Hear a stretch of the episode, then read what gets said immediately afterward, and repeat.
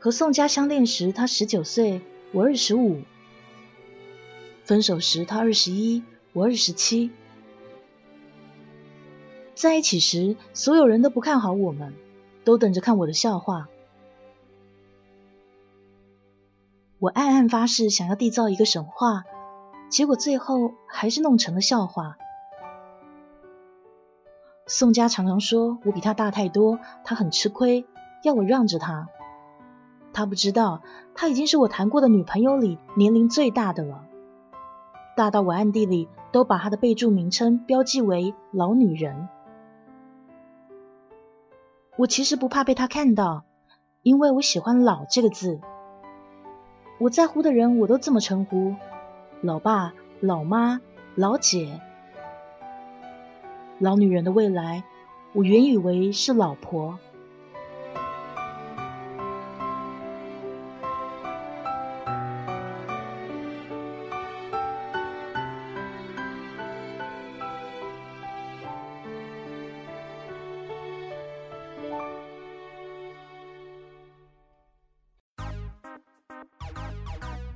二十五岁以前，我觉得结婚这件事情离我还是很遥远的。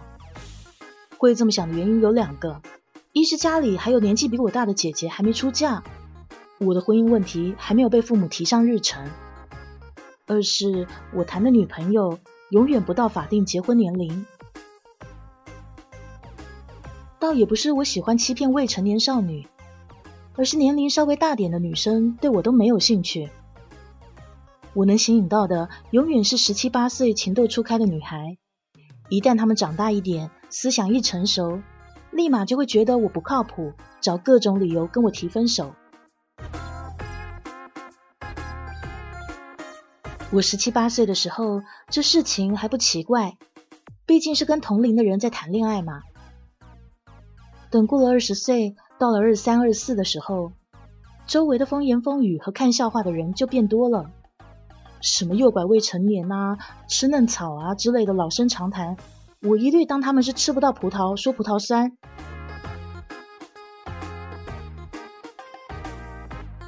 和小女生谈恋爱多好啊！他不图你有豪宅名车，不图你送他名牌包包，你只要跟他谈谈人生梦想，他就会觉得你是个与众不同的、有追求的、闪闪发光的男朋友。如果你能在压马路累了的时候去肯德基买个甜筒，那你就是最最贴心的人了。在他们眼里，钱还不是最重要的东西。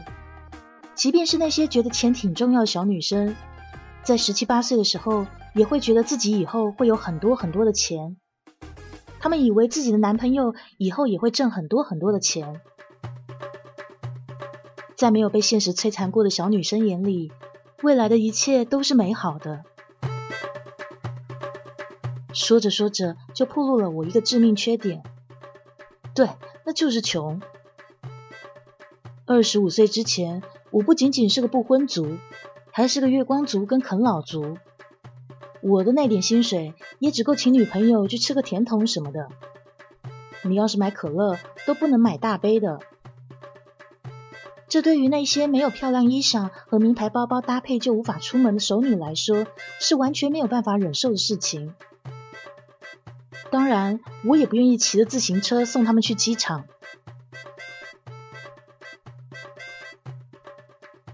当然，我在二十四岁的时候还坚持跟十七八岁的女生谈恋爱，也不光是因为我穷，根本上的原因是因为我自己思想不够成熟。而且还坚持认为成熟是一件很可耻的事情。我乐得无忧无虑，乐得幼稚天真，乐得跟单纯的人在一起做单纯的事情。你让我去想结婚啊，想赚很多很多的钱，去住豪宅、开名车，那不如杀了我吧。我宁愿去想想诺贝尔文学奖下一年会颁给谁这种离我很遥远，但看上去跟人生梦想还沾点边的事情。当然，这都是在我二十五岁之前。这一切在遇上宋家的那一年，彻底变了。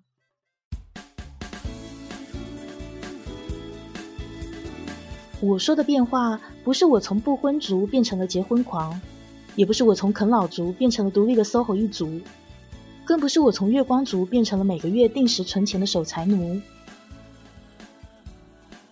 那是一种由内而外的值的变化，是因为心灵上受到了冲击和震撼，才会导致外在的行为发生了变化。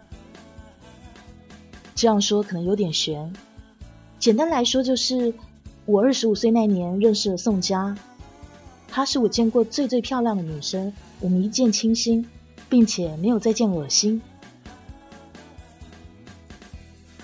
不仅仅是漂亮、谈吐和追求、饮食和习惯，她都跟我出奇的合拍。用村上春树的话来说，她就是我的百分百女孩。从灵魂到肉体，从思想到幻想，她跟我都是天衣无缝的一致。用洋人的话说，我觉得她就是我遗失的那根肋骨。我以前恋爱过很多次。但从未有过这种朝思暮想、一日不见如隔三秋的感觉。过去不管跟谁在一起，我还是会想想我的未来的。我觉得我未来一定会干成一件大事。爱情什么的不能影响我干大事。直到遇到宋佳后，我才明白什么叫红颜祸水，才明白为什么女娲讨厌商纣王之后，就送给他三个绝色美女。和宋佳恋爱后，我只想天天跟他黏在一起。他去上个厕所都可以让我魂不守舍。可惜的是，这么美好的女生竟然跟我不在同一个城市。我认识她的时候，她只是来长沙看一场音乐节，看完她就回天津读大学了。而我，一个刚刚辞了工作。在音乐节上跟着摆创意集市的姐姐打杂的无业游民，对跨省搞异地恋还是心存恐惧的。他那么美好，离得那么远，要是有人欺负他怎么办？要是有人比我更好，喜欢他怎么办呢？我脑袋里全是这些问题，完全忘记了人家认识我之前可也活了十九年。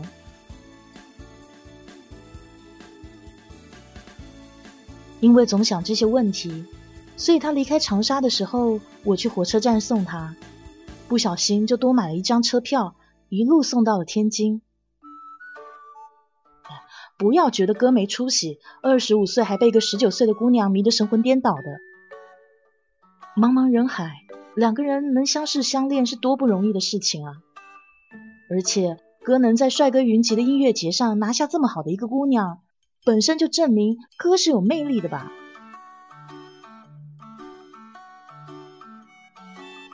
其实说起来也没啥魅力，完全是运气好。音乐节上人太多了，根本挤不到台前。就算挤到台前，那种手拉手围着转圈的行为，也不是宋佳他喜欢的，所以他就远远的看着，恨不得来一阵风，把眼前的人全给吹走。留他一个人听他喜欢的歌手演唱。当宋佳在台下看着人山人海干着急的时候，我刚抱着吉他到创意集市。相比台上那些正规军的音乐水平，我从初中到大学苦练了十年的吉他水平没差到哪去。我之所以辞职，就是打算干音乐这行。如果不是还没来得及组乐队，那么这场音乐节歌肯定就是在台上了。所以当看到宋佳远远的走过来的时候，我就弹起了那首让他迈不动脚的歌，给了他一场专属于他一个人的演唱会。后面的事情就是见招拆招，遇佛杀佛，你情我愿，顺水推舟了。这个故事告诉我们。穷不可怕，一定要会弹吉他。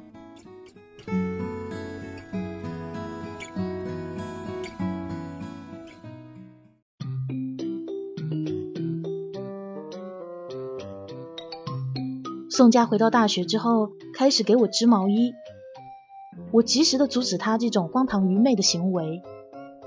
其实本来织毛衣送情人这件事挺好的，但被编成歌之后就不好了。有个乐队专门拿织毛衣作词，讽刺那些恋爱中的傻子，而且还延伸出各种版本，从流行民谣版的“傻叉不爱你，你还给傻叉织毛衣”，到乐府诗“少壮不努力，老大织毛衣”，再到外国文学西风颂里的“傻叉已经来了，毛衣还会远吗”，还有《安娜·卡列尼娜》中的“幸福的傻叉都有毛衣，不幸福的傻叉就不一定了”。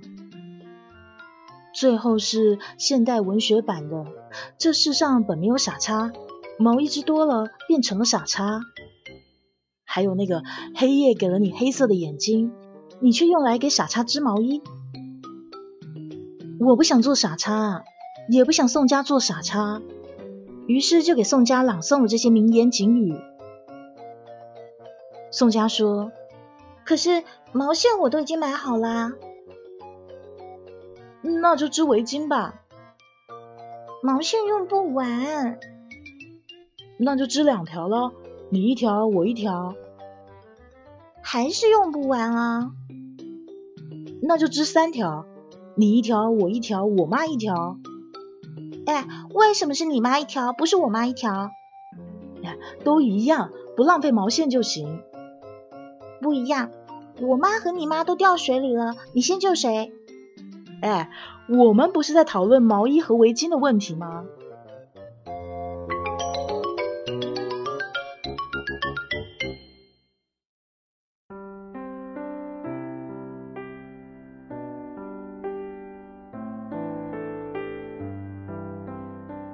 幸福的爱情总是相同的，不幸的爱情却各有各的不幸。我受不了异地恋的煎熬。大义凛然的离开长沙，到天津找工作。天津迎接我的是一口黄沙一口土。习惯了南方湿润气候的我，一到北方就被吹得脱了层皮，还倒霉的水土不服病倒了。唉，爱情虽好，可是不治感冒。前面说过，我还是很穷的。虽然离开长沙之前狠狠的压榨我老妈和老姐一把，但钱总会见底啊。到了天津三个月，钱用完了，工作还没有找到。于是宋佳开始带着我跟他一起吃食堂。到了他们学校，我才发现，在学校这种封闭的环境里，美女是一种多么稀缺的存在啊！大街上的美女是属于大众的。学校的美女只属于学校，我霸占着一个美女，就等于树立了数千个敌人。在强敌环伺的环境里，我背负着沉重的心理压力吃软饭。好在时间不长，就有北京的朋友叫我过去一块写剧本了。北京的氛围好，还能顺便卖卖唱。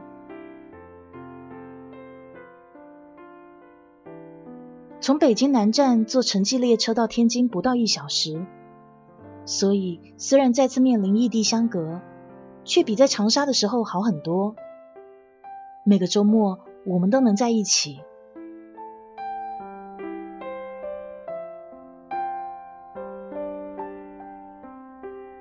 在遇到宋佳之前，我觉得自己受了女朋友一长大就会跟我分手的诅咒。我周围的人也都觉得我最多只能骗骗小姑娘，没人能跟我真正走进婚姻的殿堂。所以宋佳二十岁生日的时候，我是非常开心的。这意味着她到了可以跟我领证的年龄。我拿着我亲手用吉他弦编织的戒指，单膝跪地向她求婚。她笑着接受了。她跟我过去的女朋友不一样。过去的女生因为年纪小，不知道钱的重要，不懂得穷的含义，所以在一长大接触到物质，发现我无法带来富足，让他们在其他人面前可以不自卑的生活后，我身上的光环就立刻消失了。分道扬镳是必然的事情。可宋家不同，他知道贫贱夫妻百日哀，他跟我一起经历过贫穷，但他不在意。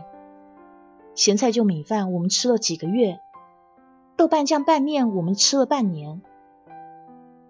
他说他要的只是我，只是我的一颗永远爱他、永远不变的心。所以吃咸菜没关系，也就吃的差点。社会主义国家饿不死人。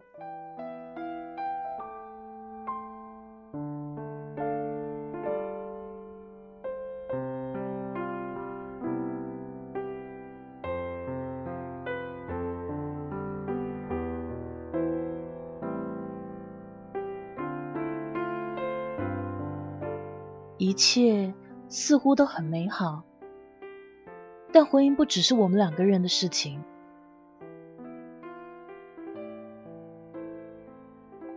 我二十七岁的时候去了宋家家里，去之前打听好他爸妈的喜好，专门挑在最疼宋家的外婆的寿宴上登门，结果还是被赶了出来。他爸妈早就知道我的存在，一直嫌弃我家离得太远，嫌弃我年纪太大，嫌弃我没有正经工作。一直疼爱宋家的外婆，也不希望她的外孙女嫁得太远。那一天，因为我的突然出现，宴席上宋家的父亲拍桌而去，宋家失声痛哭。而他的外婆突发脑溢血，虽然抢救过来了，但从此半身不遂。宋嘉诚他们家里面的罪人，我也一样。写到这里的时候，泪水突然落在键盘上。我想起之前读者问我的一个问题，他说。你在写故事的时候，写到催人泪下的情节时，是先去哭一哭再写，还是写完了再哭啊？我当时没有回答他，因为那时的我从未有把自己写哭的经历，这是第一次啊！一边掉眼泪一边写，而擦眼泪的刚好是宋家织给我的围巾。现在又到了可以戴上围巾的季节，可是送围巾的那个人却已经永别。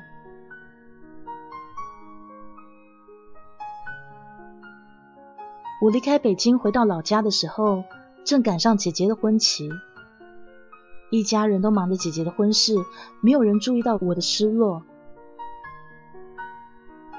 而老姐一结婚以后，我的婚事就顺理成章的被提上了日程。我曾经对宋佳说过，如果有一天我们分手了，我想我无法再爱上任何人了。他那时笑笑，没有说话。后来他在纸上跟我写信的时候提到这个事情，他说：“如果有一天我们分手了。”我希望你可以把心打扫干净，让后来的人住进去。记得我过去看书或看身边的人的经历，不能理解为什么有些人要跟自己不喜欢的人结婚。明明有那么多可以逃避的理由和办法，为什么要勉强自己跟不爱的人在一起呢？我曾经很讨厌这种人。如今，我终于也变成了这种人。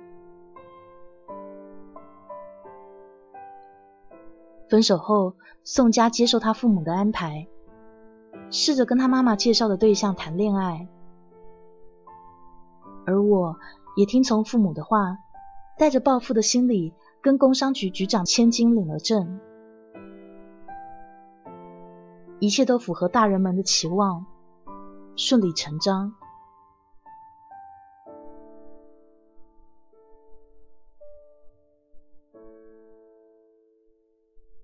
夜深人静的时候，我常常会想起宋佳。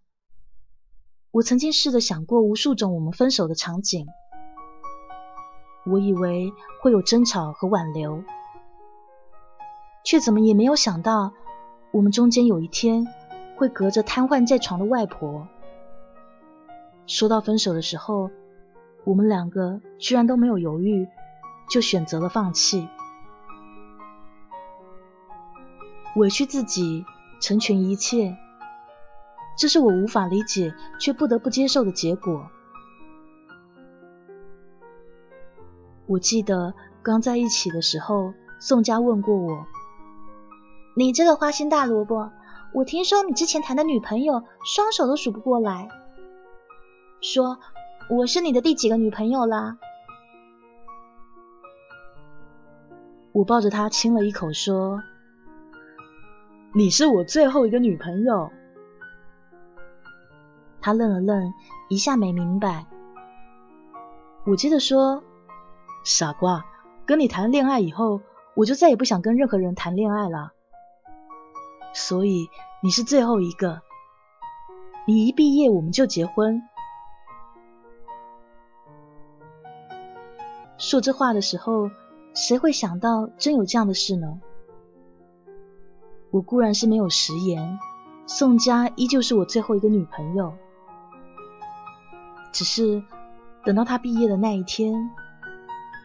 娶她的人却不再是我了。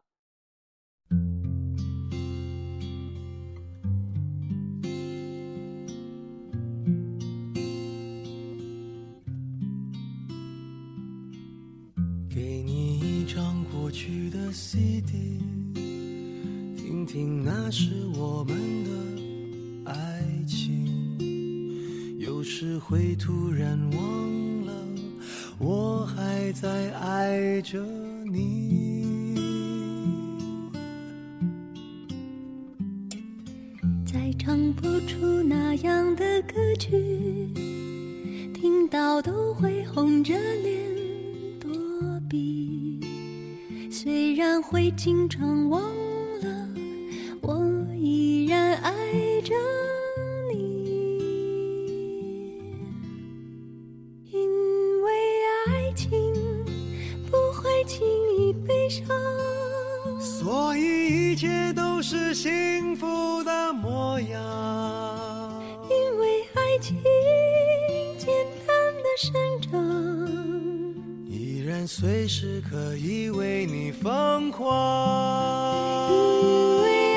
起。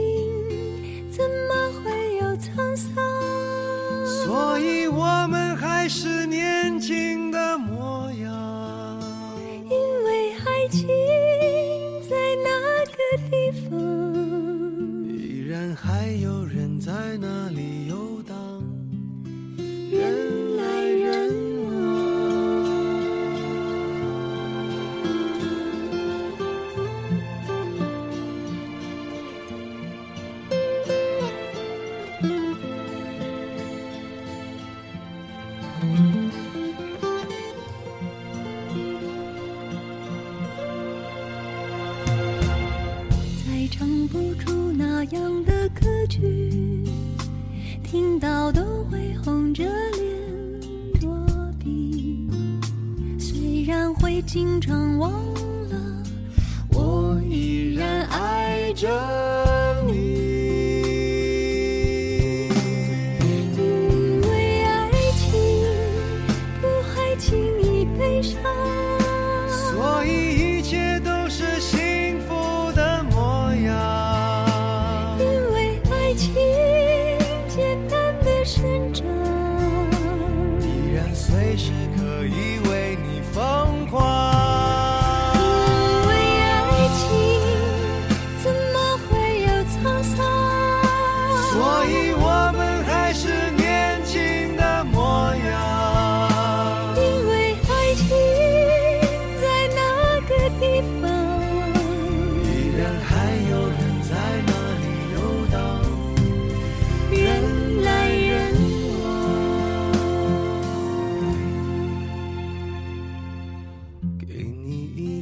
过去的 cd 听听那时我们的爱情。